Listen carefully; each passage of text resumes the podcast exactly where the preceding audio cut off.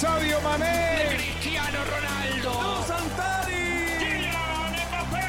Irving el Chucky Lozano. Messi. La pasión por el rodar de un balón nos lleva a España, Italia, Inglaterra y otras canchas del viejo continente. Toda la información del fútbol internacional está en Fútbol de las Estrellas.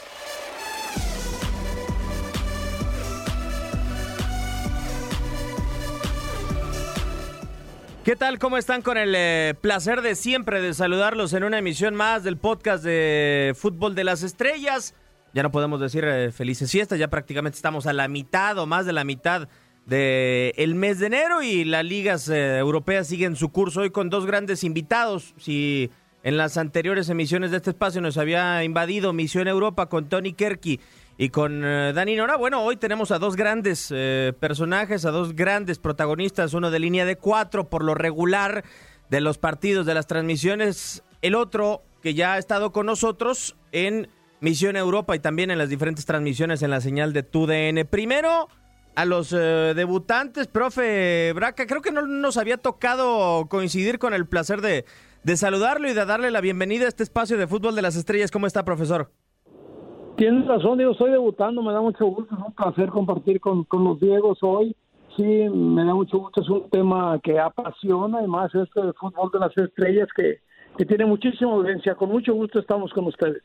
Y el otro que teníamos rato que no podíamos coincidir con él por la agenda, por la cantidad de partidos inmensa, porque incluso en eh, al aire nos habías comentado Diego Balado con el placer de saludarte. No sé si ya tenga los dispositivos suficientes en el hogar como para poder observar la inmensa cantidad de partidos que seguimos teniendo en un calendario de locos. ¿Cómo estás, Diego? Bienvenido de nuevo. ¿Cómo estás, Diego? Este, profe, también aprovecho, yo sí, para desearles felices fiestas porque no había hablado con ninguno de los dos. Feliz año nuevo. Ojalá que el 2021 sea mucho mejor de lo que fue el 2020 para todos. Y el calendario apretado es una consecuencia, desgraciadamente, de lo que vivimos en el 2020. Eh, nos ha llevado a, a nosotros y a todos a hacer sacrificios. Y para el tema en este particular de los futbolistas es el adaptarse a las situaciones, a jugar sin aficionados, a tener que hacerlo de manera mucho más frecuente, sin tanto descanso, a los técnicos obligados a tener que hacer rotaciones, a no poder contar con muchos jugadores. Son muchos desafíos, pero bueno, me parece que todavía vamos a seguir varios meses de la misma manera, Diego. Sí, da la sensación de que dentro de estos próximos meses, o por lo menos de aquí, si es que llega la Eurocopa, la Copa América, pues eh, tendremos que afrontar también esos diferentes desafíos. Más de 150 semanas o jornadas tuvieron que pasar para que el Manchester United se pusiera líder en eh, una liga, Diego, que me gustaría preguntarte. eh, en España está el famoso duopolio que comienza a colarse, o que ya de unos años para acá se ha colado el Atlético de Madrid para competir por la, por la Liga de España con el Atlético de Madrid. En Italia la Juventus ha dominado absolutamente. En Alemania ni digamos con el tema del Bayern Múnich. A, a mí lo que me, me llama mucho la atención es cuán duro es para la Premier League o ha sido para la Premier League que eh, en una liga donde la, cantidad de campeones se diversifica con, tanta regularidad eh, en el, torneo, es decir, de repente un año es Chelsea, al otro aparece el City, eh, que no haya habido una época en donde los dos equipos más importantes de Inglaterra se hayan turnado los títulos. No sé, desde tu punto de vista, cuánto le debe de doler a la Premier esta situación. No sé si le duele mucho la Premier, seguramente eh, a los aficionados del United y del Liverpool, que son eh, los dos equipos más populares de Inglaterra, eh, seguramente les debe haber dolido esto de no poder coincidir y no poder estar luchando mano a mano eh, por mucho tiempo por un título. Pero bueno, así fue el fútbol. eh, la Liga Premier desde que se fundó, así como Liga Premier, tuvo un dominio del indudablemente United de Sir Alex Ferguson, que comenzó a desafiar de vez en cuando el Arsenal, hasta con un título invicto con Arsène Wenger, pero hasta que no apareció el capital para potenciar al Chelsea con Abramovich, hasta que no llegaron los petrodólares con el City, eh, era casi una liga que era dominada por el Manchester United, con el Liverpool viviendo tal vez la parte más oscura de su historia a nivel doméstico, porque si bien de vez en cuando me echaba alguna participación importante en Europa, algún título que sabemos que son muy importantes para el Liverpool también en la Champions League, pero en el plano doméstico le era muy, pero muy difícil, casi imposible competir y vivía a la sombra de su archirrival. Yo creo que le viene muy bien, por lo menos a mí me gusta. Yo creo que acá en este programa, Diego, hace varios meses atrás yo te decía que eh, no habíamos vivido, no habíamos tenido esa oportunidad de, tener al Manchester United y al Liverpool peleando mano a mano o metidos en la lucha, tal vez con algún otro equipo también, por un título de la Liga Premier, y esto es efectivamente lo que se está dando esta temporada. Hoy con el United de vuelta mirándolo después de tanto tiempo a todo el resto de Inglaterra desde arriba, eh, gracias al gol de Paul Pogba. Eh, y con el enfrentamiento con el mano a mano que se viene el próximo domingo. Yo creo que es un clásico, es el clásico de Inglaterra, pero eh, cuando tenés en juego también la punta de la Liga Premier, es un condimento muy especial que no habíamos vivido hasta ahora.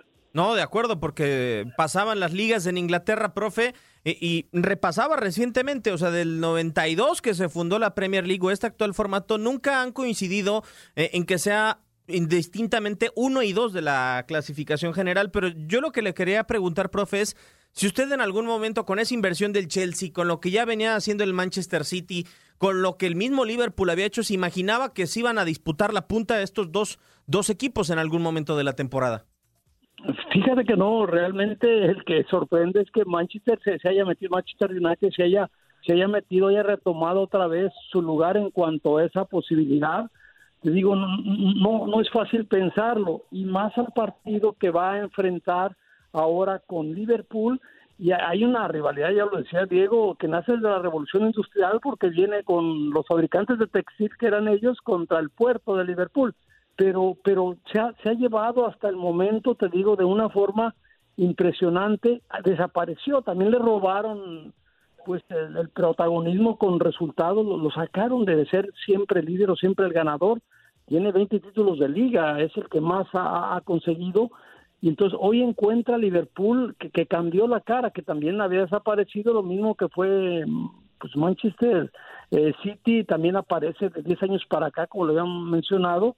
Y, y, ahora cambió, ahora Manchester, ahora da un golpe sobre la mesa y aparece otra vez como, como favorito. Me parece que le hace muy bien la llegada de Cavani ahí adelante. Sí, porque parece que le faltaba un 9, Diego, a este equipo, o por lo menos alguien con quien alternar en ese tridente que, que había cerrado muy bien la temporada pasada, pero creo que el partido de este domingo, Diego, salvo tu mejor opinión, tiene un, un, condimento especial, eh, más allá del que tú apuntabas eh, en el tema del liderato. Eh, es el liderato, cierto, pero con meses por terminar una temporada en donde Liverpool puede volver a igualar al Manchester United después de todo ese esfuerzo que ya bien comentabas, decir Alex Ferguson por superar al momento eh, ya a, los mejores equipos de Inglaterra. No, no, sin dudas, sin dudas. Y además, no descontemos al resto de los equipos, ¿no? Porque el Leicester City está ahí nomás. Ya vemos al Leicester City que fue sorpresa hace unos años atrás ganando la Premier cuando nadie daba nada por ellos, salvo algún apostador loco que se hizo multimillonario, no sé, este, pero hoy el Leicester City compite, el Tottenham de Mourinho creo que también está compitiendo y en algún momento fue líder durante este año. El City hoy parece un poco más rezagado, pero el City de Guardiola seguirá siendo el City de Guardiola y el estilo no se cambia, el juego se le dan algunos resultados y también se mete de cabeza otra vez en la competencia. El Chelsea está un poquito de capa caída, pero esto ha sido las últimas jornadas. En algún momento también fue líder a lo largo de esta temporada en la Liga Premier. Entonces, tenemos una gran diversidad, tenemos una gran competencia este año. Yo creo que es producto de la pandemia, el producto de que las localías ya no son tan fuertes, salvo la de Anfield, eh, porque ahí parece que no gana nadie. Eh, pero en el resto de las localías creo que no hay tanta fuerza como lo había antes y esto ha hecho que me parece eh, hoy tengamos un campeonato mucho más parejo y creo que es una de las consecuencias esto de que hoy el United sea líder de esta paridad que se vive en muchos aspectos, en muchos ámbitos a partir de la pandemia. A mí me gusta mucho, o sea, creo que es lo que hace hoy a la liga inglesa, a la Premier, tal vez la más atractiva del mundo, que si bien en las últimas temporadas eh, tal vez el City y el Liverpool hayan estado eh, muy superiores al resto, por lo pronto en lo futbolístico, este año, producto de muchas situaciones que se han dado, tengamos un campeonato que verdaderamente hoy, cuando estamos llegando un poquito antes de la mitad del mismo, no tengamos ni la menor idea de quién lo va a ganar. No, de acuerdo, porque han habido cuatro líderes, o sea, o por lo menos de los establecidos, cuatro o cinco, entre Everton, entre Leicester, entre el Tottenham, el Liverpool y ahora con el, con el Manchester United. O sea, sí nace esa curiosidad, pero acá lo más importante, profe, es que también viene no sé si esto también es producto de mantener a un entrenador con tantas dudas, como lo es el caso de Gunnar Solskjaer, sí identificado con la institución por eh, lo que hizo en su momento como jugador, pero repasaba a los entrenadores con, con, más tiempo en la historia de estos dos equipos. El caso de Bob Paisley, que le entregó tres Copas de Europa o tres Champions League a Liverpool. El caso de Kenny Dalglish, que le había tocado ganar aquella última liga inglesa antes de la Premier League del año pasado. Y, y Sir Alex Ferguson, bueno, ni contamos la cantidad de títulos, pero ¿cómo aguantar y la entereza de una directiva de sostener a un entrenador que antes no había ganado nada y, que hasta el momento en el Manchester United había dado racha realmente. Sí, tiene razón, Diego. Fíjate que estaba viendo a raíz de eso los, técnicos anteriores, eh, Mourinho, Vangal, Giggs, que estuvo interno por ahí, eh, interino, David Moyer y Ferguson. Llegué a los últimos, bueno, estoy hablando de que es muchísimo tiempo, pero cómo influyeron poco a poco a que este equipo viviera transformaciones de, de, muchas, de muchas formas y de muchas maneras, pero siempre tratando de mantener pues su presencia y su liderazgo. Le costó mucho trabajo, no sé por qué, eh, desde Mourinho le costó muy cuestionado, lo mismo que pasa con, con este Sol Jair, que también pensaban que iba a ser interino, que iba a ser momentáneo, él hizo un gol histórico para, para, para Manchester United, y, por eso pensaba mucha gente que le iban a dar esta oportunidad, le cuestionaron y ahora con resultados, con logros, con el primer lugar, aunque está Liverpool ahí tres, tres puntos abajito, pero, pero con resultados ha ganado con mucha eh, certeza y condiciones futbolísticas un lugar que va a ser difícil que lo muevan de ahí, Diego. Sí, incluso, Diego, abonando a lo que dice el profe, eh, es que yo, posterior a cada encuentro después del eh, Manchester United o de la Premier League, me sumerjo en redes sociales y la pregunta que encuentro recurrente de los medios británicos es, ¿podrá el Manchester United realmente ser un contendiente en esta, en esta carrera? ¿Se podrá solidificar? ¿Qué, tiene diferente para ti, Diego, esta generación de futbolistas eh, comparada, por ejemplo, con la que se llegó a construir a base de billetazos, eso hay que decirlo, con Luis Van Gaal cuando llegó Svan Steiger, cuando llegó Schneiderlin, cuando llegó Falcao, cuando llegó Di María, que parecía que esa generación era la buena y no terminó por cuajar.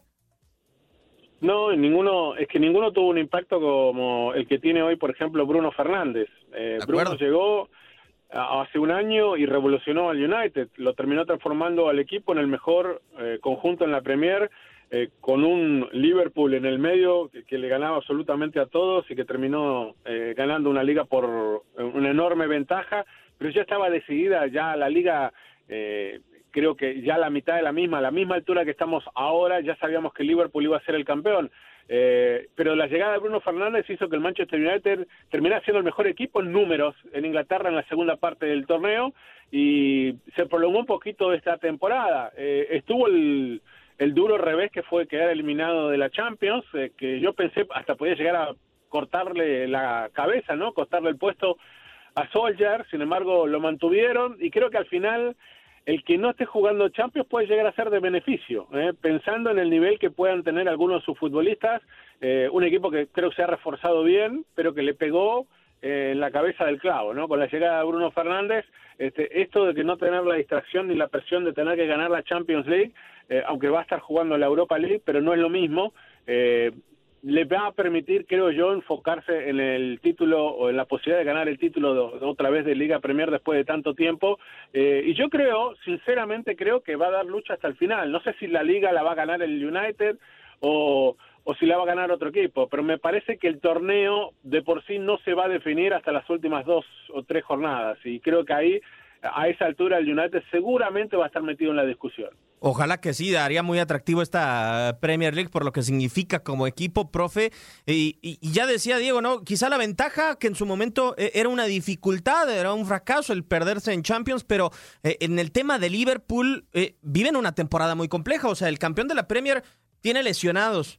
Tiene también en su momento una crítica al mercado de fichajes que ha hecho, que sí ha adquirido a Tiago Alcántara y a Diego Jota que han funcionado, pero que nos quedamos con la situación o con la perspectiva de que quizá este equipo necesitó mayor cantidad de refuerzos y todavía las filtraciones y el motivo y, la discusión con Mohamed Salah de todo lo que ha pasado con, con esta institución son los pros y contras, ¿no? De, de lo que vive el Manchester United de haber quedado eliminado en Champions y lo que vive Liverpool dentro de las complicaciones para refrendar una liga. Es que tienes dos puntos de vista o dos lados, sí, te digo, campeón de la Champions, a lo mejor pagó algunas consecuencias, pero el haberlo logrado para Liverpool fue un exitazo redondo. Entiendo lo que dices, ah, y también Diego lo decía, lo de Manchester United al quedar fuera, así que te permite enfocarte, no te vas a distraer, tienes eh, las baterías puestas para el torneo, para acá, para la Premier, pero, pero también en su momento caló, dolió haber quedado fuera y, son cuestiones que tienes que valorar o aprovechar. Si ya, no puedes hacer más que estás fuera, pues tienes que enfocarte 100% a la liga.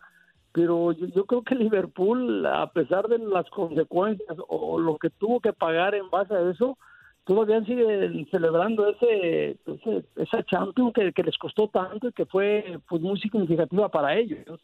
Sí, y, y, la verdad es que eh, después les dio la fuerza suficiente, Diego, como para poder llegar a esa Premier pero creo que estamos acostumbrados en estos últimos tiempos a equipos de época, a equipos que no sean flores de verano, ¿no? Como, como termina por decir. Y, a mí me gustaría preguntarte, porque comentabas hace unos instantes todo eso que dominó el Manchester United, decir Alex Ferguson, eh, y por momentos a mí me quedan dudas, no sé si a ti, de si este Liverpool puede realmente levantar más títulos de esta categoría, de la categoría de la Premier League, de la Champions League, pero al mando de Jürgen Klopp, porque quedan en algunos episodios de la temporada cosas en el aire con el cuadro de Anfield.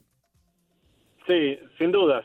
Que puede llegar a ser un equipo de época, creo que sí, lo puede ser. Necesita algunos retoques. Me parece que eh, tiene que renovarse un poquito en la mitad de la cancha. Creo que lo buscó con eh, la incorporación de Thiago Alcántara.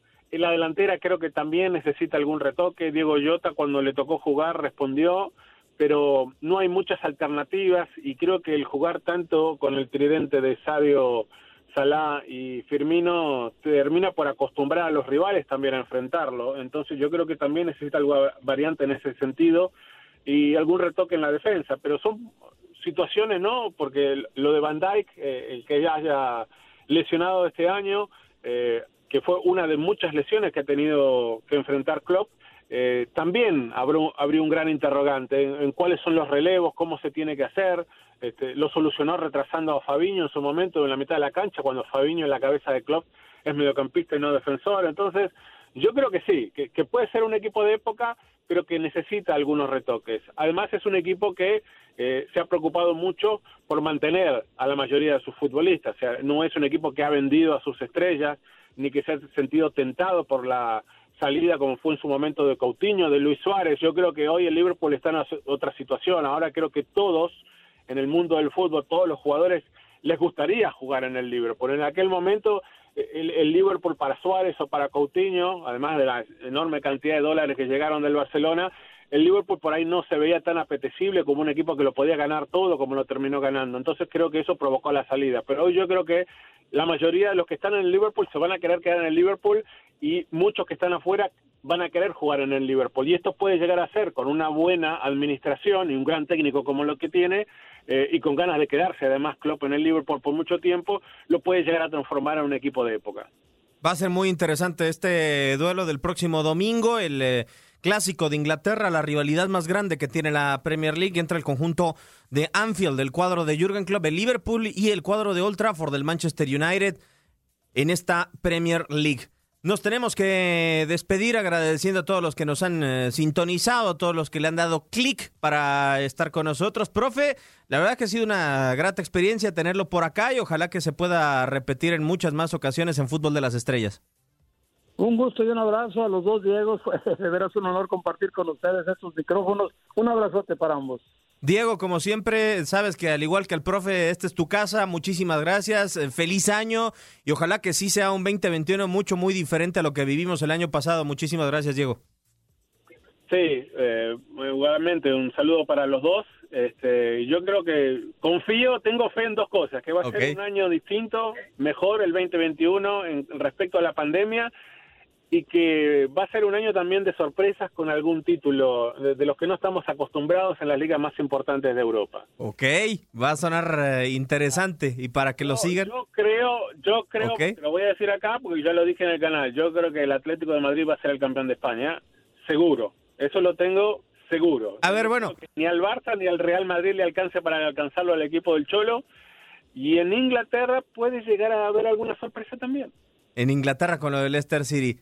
En Italia, ¿no, Diego? Digo, a mí el Milán verlo En coronado. Italia también, bueno, en Italia también. Lo que pasa es que no sé si al Milan le va a al- alcanzar el, el combustible que tiene en el tanque para llegar al final, porque el Inter, la Juve, le van a hacer mucha fuerza eh, y creo que tienen como plantel tienen muchas más herramientas, muchas más armas. Ahora lo que tiene el Milan es que está enrachado y, y lo tiene Zlatan marcando algunos goles importantes y es un equipo al que eh, le, a cualquiera le, le cuesta mucho poder ganarle. Eh, por algo está donde está y, hace tanto que viene este, sin perder en, en, en Italia, ha perdido muy pocos partidos. Este, así que hay que considerarlo. Yo creo que también ahí puede haber una sorpresa, pero esa sorpresa la veo más difícil que otra. Ok. Bueno, Diego Velado estuvo ausente en un buen periodo de este podcast. Esperemos que al menos vuelva para antes de la Eurocopa. Eh, Esto ha quedado grabado, evidentemente, para refrendar los pronósticos. Muchísimas gracias a todos los que nos han eh, seguido en este podcast de Fútbol de las Estrellas. Para más emisiones ya lo saben en dónde estar con nosotros.